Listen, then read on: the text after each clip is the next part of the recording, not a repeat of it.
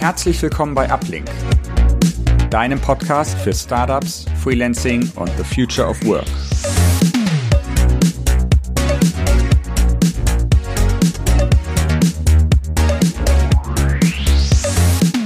Hallo, ich freue mich riesig auf unsere zwölfte Episode heute, bei der wir über das Thema Versicherungen sprechen. Und ähm, ja, bin natürlich auch sehr glücklich, heute wieder einen tollen Gast ähm, zu haben, Sabrina von der Hiscox Versicherung. Vielleicht kannst du, ähm, bevor wir äh, in die in die Themen starten, dich einmal kurz vorstellen und so ein bisschen deine deine Reise auch bei der Hiscox kurz ähm, darlegen.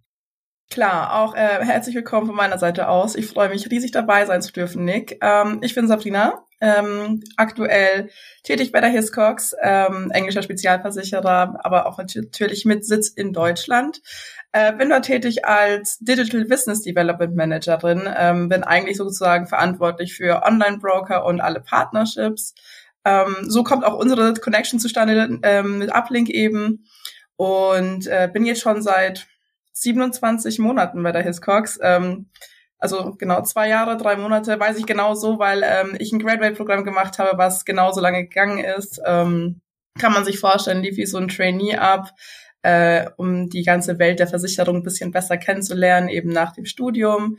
Ähm, denn ich komme nicht klassisch aus der Versicherung, habe so einen Quereinstieg quasi in die Branche ähm, gemacht, äh, hatte einen klassischen BWLer-Background mit Marketing-Schwerpunkt. Ähm, und ähm, ja, mir wurde allerdings diese Stelle vorgeschlagen. Ähm, ja, wurde immer interessanter, umso mehr man sich damit beschäftigt hat. Und am Ende des Tages wurde es dann quasi da das Graduate-Programm, wurde es die Karriere in der Versicherungswelt, damals noch als Sales Underwriter, so habe ich angefangen, konnte dann ein paar coole Stationen innerhalb der ähm, Firma durchlaufen und genau, jetzt quasi in meinem aktuellen Job in der permanenten Rolle, so wird's dann zu Ende gehen und da bleibe ich jetzt erst einmal auch. Genau. Das hast du gerade gesagt, du warst Sales Underwriterin, habe ich das richtig verstanden? Was kann man sich darunter vorstellen? Genau. Ähm, ja, Sales Underwriter ist ein super ähm, unbekannter Begriff in der Kombi. Ich meine, klar, man kennt klassische Sales-Leute oder in der Versicherungswelt kennt man auch Underwriter. Das sind ja quasi sozusagen die Risikoanalysten, so mehr oder weniger. Ähm, bei der Hiscox hat man die Kombi. Ähm, das kann man sich so vorstellen, wir als Vertriebler sind quasi der direkte Kontakt zu Versicherungsmaklern ähm, also klassischer Sales-Aspekt und ähm, dürfen aber auch noch selber Risiken zeichnen. Also wir haben sozusagen auch Vollmachten, ähm, um zu entscheiden, da bekommt der Kunde eine Versicherung, bekommt er keine. Wir machen die gesamte Risikoanalyse selber auch und ähm, berechnen dann eben auch die Prämie, weil am Ende des Tages muss ja auch so ein Versicherungsvertrag im Ernstfall, also im Schadenfall natürlich auch profitabel sein. Das heißt, man hat sozusagen den analytischen Part vom Underwriting und den kommunikativen Relationship-Part ebenso aus dem Sales. Und das war eigentlich auch so die Kombi, die mich davon überzeugt hat, den Job auszuüben, weil das gibt's eigentlich nicht bei anderen Versicherern. Also man hat entweder Kunden- und Maklerbetreuer und Underwriting oder man, ähm, ja, also es gibt entweder oder. Bei uns gibt's halt die Kombi. Wir haben natürlich auch noch mal ein klassisches Underwriting. Also das will ich jetzt nicht äh, sagen, die gibt's nicht, ist ein klasse Team. Ähm, die sind auch wirklich permanent in der Frequenz. Wir als Sales Underwriter kümmern uns wirklich dann um so sehr individuelle, spezielle Tickets ähm, mit einer höheren Umsatzsumme von Unternehmen, die anfragen, einfach ein bisschen spezieller. Spannend. Das klingt aber auf jeden Fall auch nach einem spannenden ähm, Rollenprofil. Ich finde es auch immer wichtig, wenn man irgendwie einerseits die strategische Arbeit irgendwie auch mit der ganzen ähm, Kommunikation nach außen beziehungsweise mit der Kommunikation ähm, zu Kunden ähm, vereinen kann. Ich habe quasi ein äh, Anliegen mitgebracht, weil das auch einfach ein Thema ist, das immer wieder bei uns äh, in der Community ganz viel ähm, diskutiert wird. Die ganzen Freelancer, ich meine, unsere Freelancer, die jetzt auch zuhören, kennen das wahrscheinlich, ähm, beschäftigen sich natürlich recht viel mit dem Thema ähm, Versicherung, weil gerade als selbstständige Person du ähm, dich natürlich auch immer selbst entscheiden musst, habe ich eine selbst, äh, habe ich quasi eine private Krankenversicherung, zahle ich in die gesetzliche Versicherung ein, Haftpflichtversicherung etc. pp. Da gibt's ja noch wesentlich deutlich mehr Auswahl wie jetzt bei sozialversicherungspflichtigen Angestellten. Und ähm, immer wieder ähm, ge gehen eigentlich die Diskussionen so in die, die Richtung, beziehungsweise wird empfohlen, sich eigentlich einen unabhängigen Versicherungsmakler zu suchen, um äh, sich da einmal die Angebote ähm, einzuholen und dann und so unabhängig wie möglich quasi entscheiden zu können, welches Versicherungspaket ähm, denn eigentlich relevant ist. Was würdest du denn sagen, was muss man denn ähm, bei der Auswahl des richtigen Versicherungsmaklers beachten? Worin liegen denn die Vorteile ähm, im Gegensatz, wenn ich jetzt direkt eine Versicherung anspreche? Ich glaube, Vor- und Nachteile hat beides. Also sowohl der direkte Weg als auch der Maklerweg. Ähm, es gibt auch sozusagen, ich würde mal sagen, so eine Art hybriden Weg mit irgendwie so Vergleichsplattformen.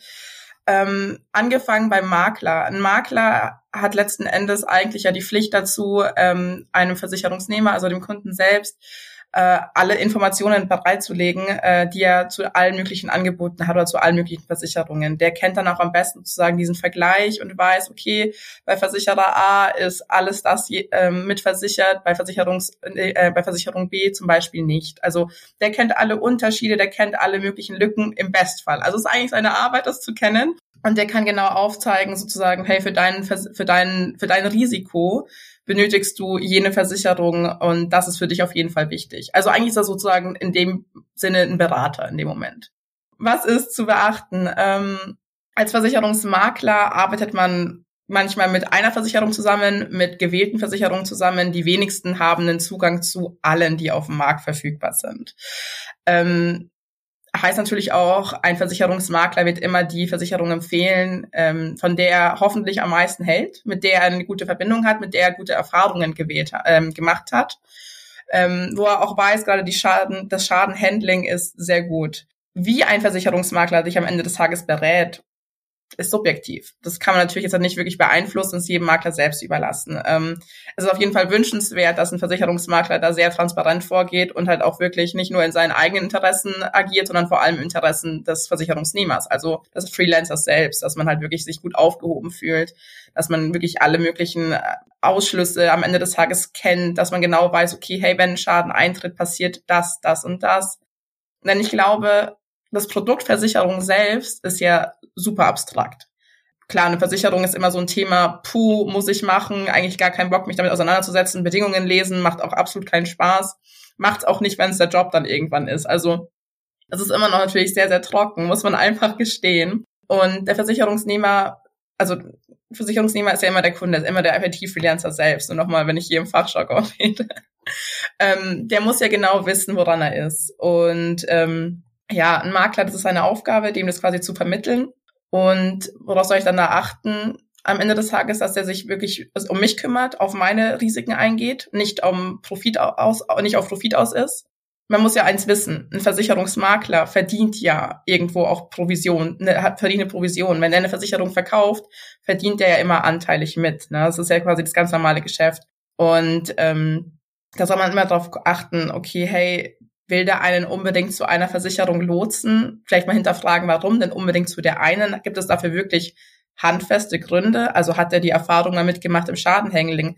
Das sind so diese Softfaktoren, die das beeinflussen. Oder ist es wirklich nur, weil der vielleicht eine, eine bessere Kooperation mit einem Versicherer hat und dafür ihn natürlich mehr rausspringt? Ich möchte das keinem Makler irgendwie nachreden, um Gottes Willen, aber man kann natürlich nie sagen, das ist so und so oder so. Es ist natürlich immer sehr, sehr subjektiv. Ähm, da sollte man einfach drauf achten.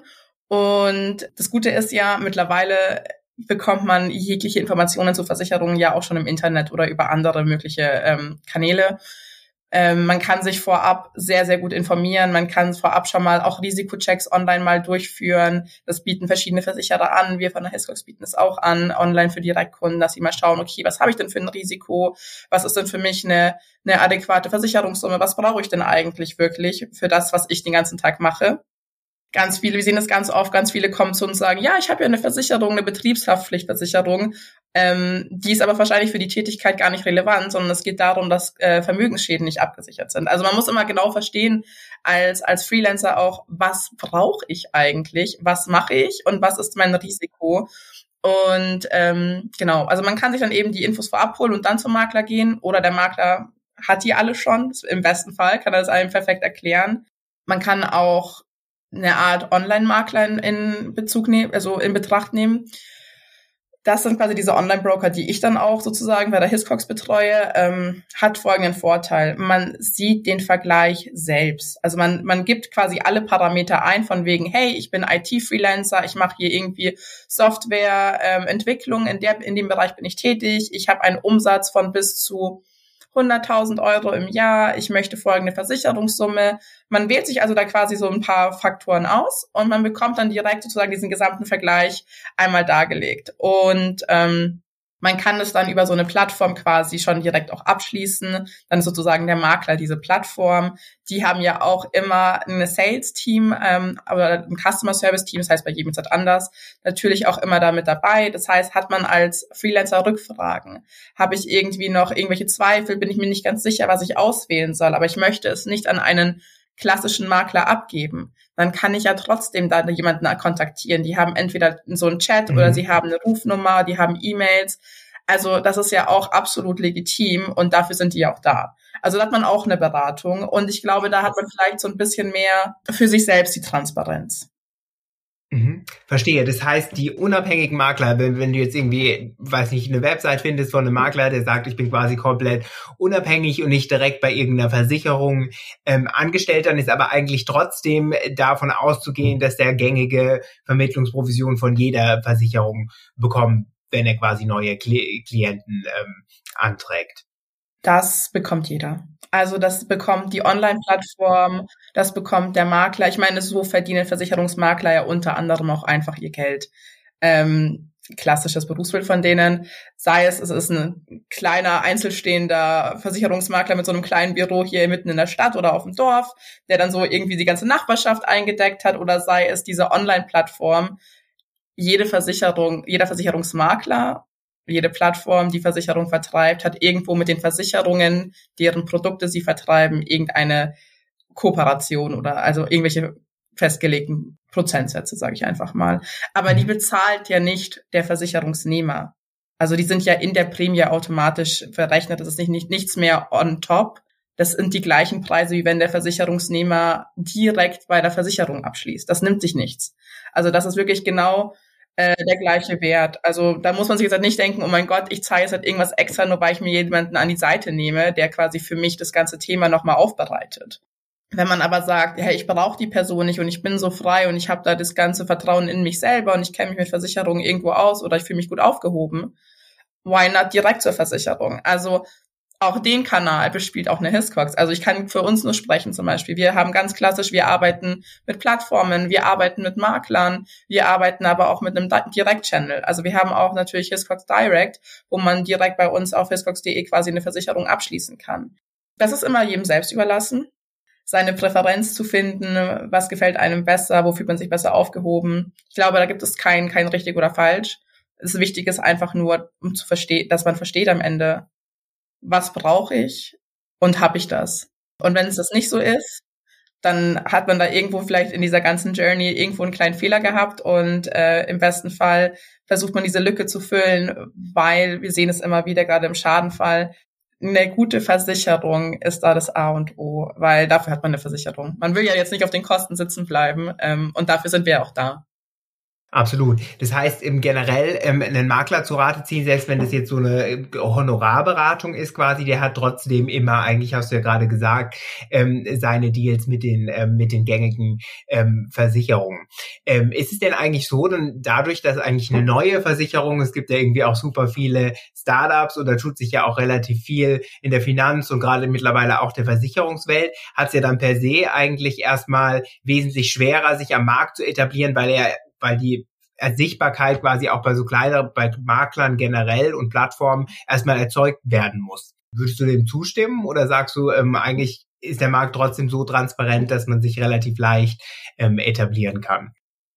Es kommt drauf an, mit welchem Produkt man an den Markt geht, glaube ich. Es gibt ja Versicherungen von bis äh, alles. Also klassische Versicherung, die jeder kennt, ist so, ich habe eine Haftpflicht, eine private, ich habe irgendwie vielleicht eine Hausratversicherung, Krankenversicherung. Das sind so die klassischen Dinge, mit denen man sich irgendwann mal auf jeden Fall mal auch in den jungen Jahren schon auseinandersetzt. Und ähm, sobald man mehr so in diesen gewerblichen Bereich kommt, ähm, wird es immer nischiger, immer spezieller.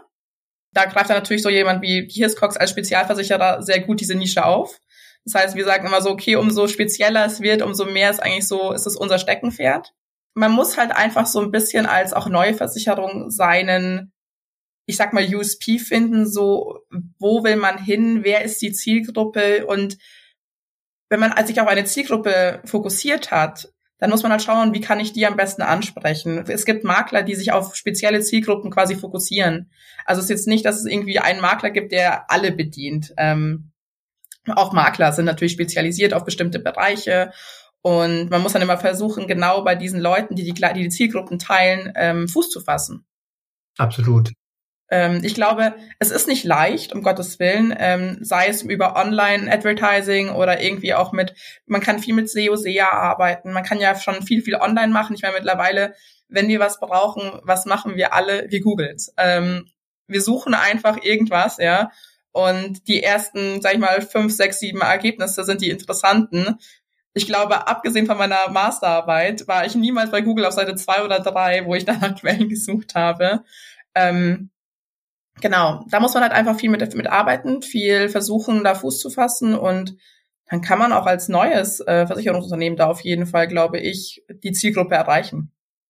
Absolut. Ich glaube, gerade auch je spezifischer man eigentlich die Zielgruppe anspricht, desto besser ist es natürlich. Ich habe als IT-Freelancer ähm, generell ja schon immer ähnliche Probleme, gleichen Interessen. Ich bin in IT-Projekten, arbeite zum Beispiel viel mit Software, wenn es um so Cyberversicherungen geht und ähm, habe natürlich ähm, andere Probleme, wie jetzt irgendwie der kreativ schaffende ähm, Designer, wo es dann halt eben wieder um andere ähm, Sachen geht. Das ist natürlich auch genau. einfach ein Vorteil, dass sie alle sichtbar sein können. Viel Beratung auch remote passiert mittlerweile. Kann jeder persönlich natürlich auch nur ähm, gewinnen. Ich habe noch eine andere Frage und zwar ähm, gerade immer mehr so in diesem High-Level-Consultant-Bereich und im Projektmanagement bemerke ich in Gesprächen mit Kunden, dass es zum Teil gängiger wird, auch ähm, quasi eigentlich freiberufliche Projekte äh, in Form von so einer einer sogenannten Arbeitnehmerüberlassung auszuschreiben. Das heißt, dass die ähm, Personen quasi temporär sozialversicherungspflichtig ähm, angestellt werden.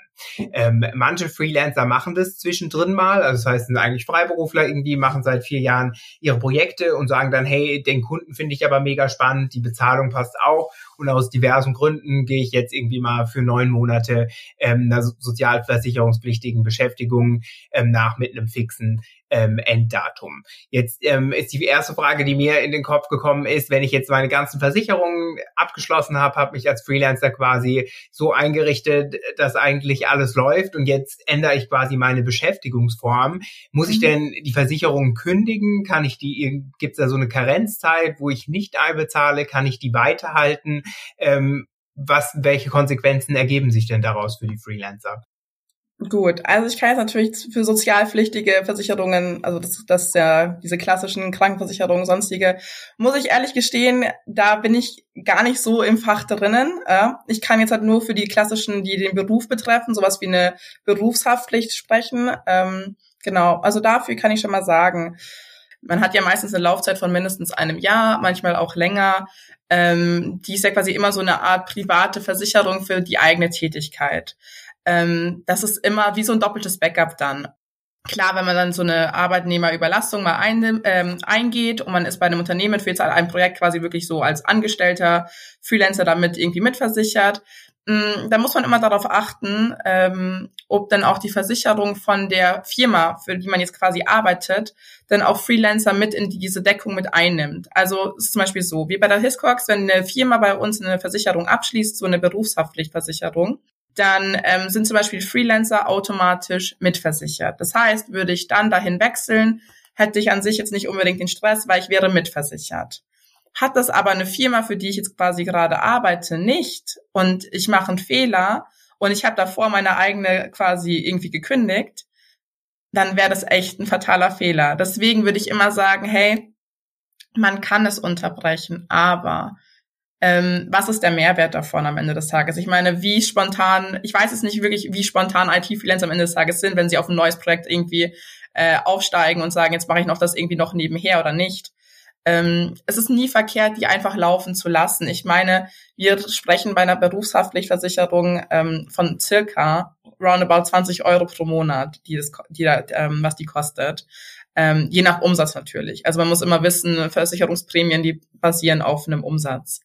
Und ähm, das ist halt die Frage, sind mir diese 20 Euro, ist es mir so viel wert, dass ich eventuell diesen, diese Lücke eingehe im Versicherungsschutz, dass am Ende des Tages, wenn was schief geht, ich dann viel mehr draufzahle?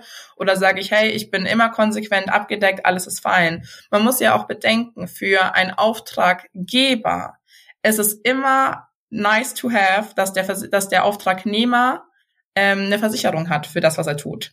Manchmal ist es ja sogar auch verpflichtend. Also es gibt ja auch ganz oft irgendwelche Firmen, die quasi Projekte ausschreiben, Freelancer anstellen, die dann sagen, ja, wir nehmen dich liebend gerne, aber bitte lege uns eine Versicherung vor. Ähm, dass man eben sieht, hey, die sind da abgedeckt, weil die vielleicht nicht bei denen automatisch mitversichert wären. Und in dem Fall würde ich immer sagen, ich würde die laufen lassen. Mhm. Ist unkomplizierter, man hat auch immer auf jeden Fall diese Prämie, die man von Anfang an hat. Man darf nicht vergessen, Versicherungen, diese ganze Versicherungswelt ist ja sehr, sehr dynamisch.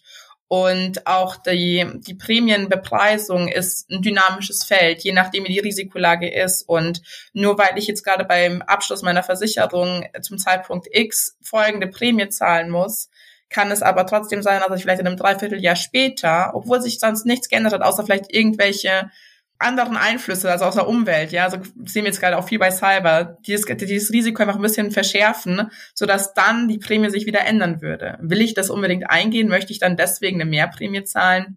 Ich würde es nicht machen. Man kann es machen. Ich würde davon abraten.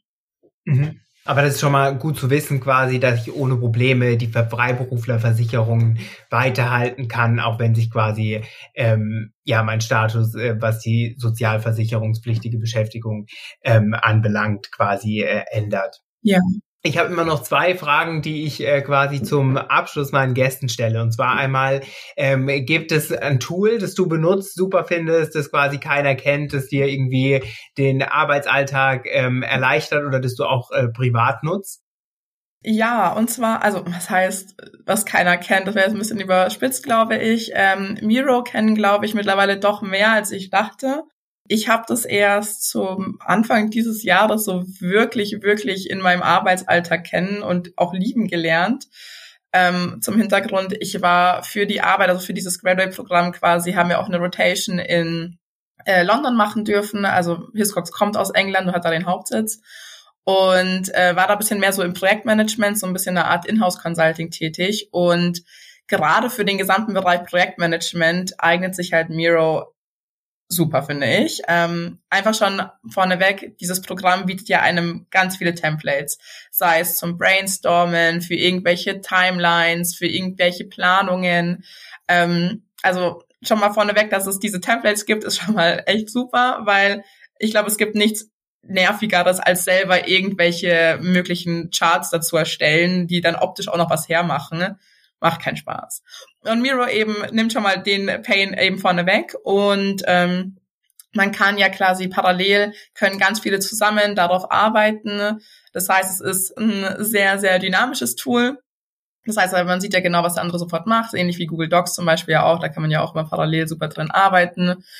Ähm, ja, ich finde, es ist an sich dafür dahingehend ähm, top anzuwenden. Ich mag es auch privat super gerne, einfach auch so ein bisschen um meine eigenen Gedanken zu sortieren. Also es ist dann einfach auch so so ein so ein Chart, dass ich mit niemandem auch teile, sondern es ist immer so ein bisschen so äh, mein eigenes Chaos in den Griff zu bekommen von meinen Gedanken, die irgendwie da schön zu sortieren, zu wissen, okay, hey, wie ist eine Planung, wo bist du, was hast du für To-Dos, was sind so mögliche To-Dos, ähm, um das einfach auch für sich privat nochmal zu, zu strukturieren, ähm, weil, also ich bin generell ein Fan von To-Do-Listen, geben einem immer ein gutes Gefühl, wenn man alles abgehakt hat.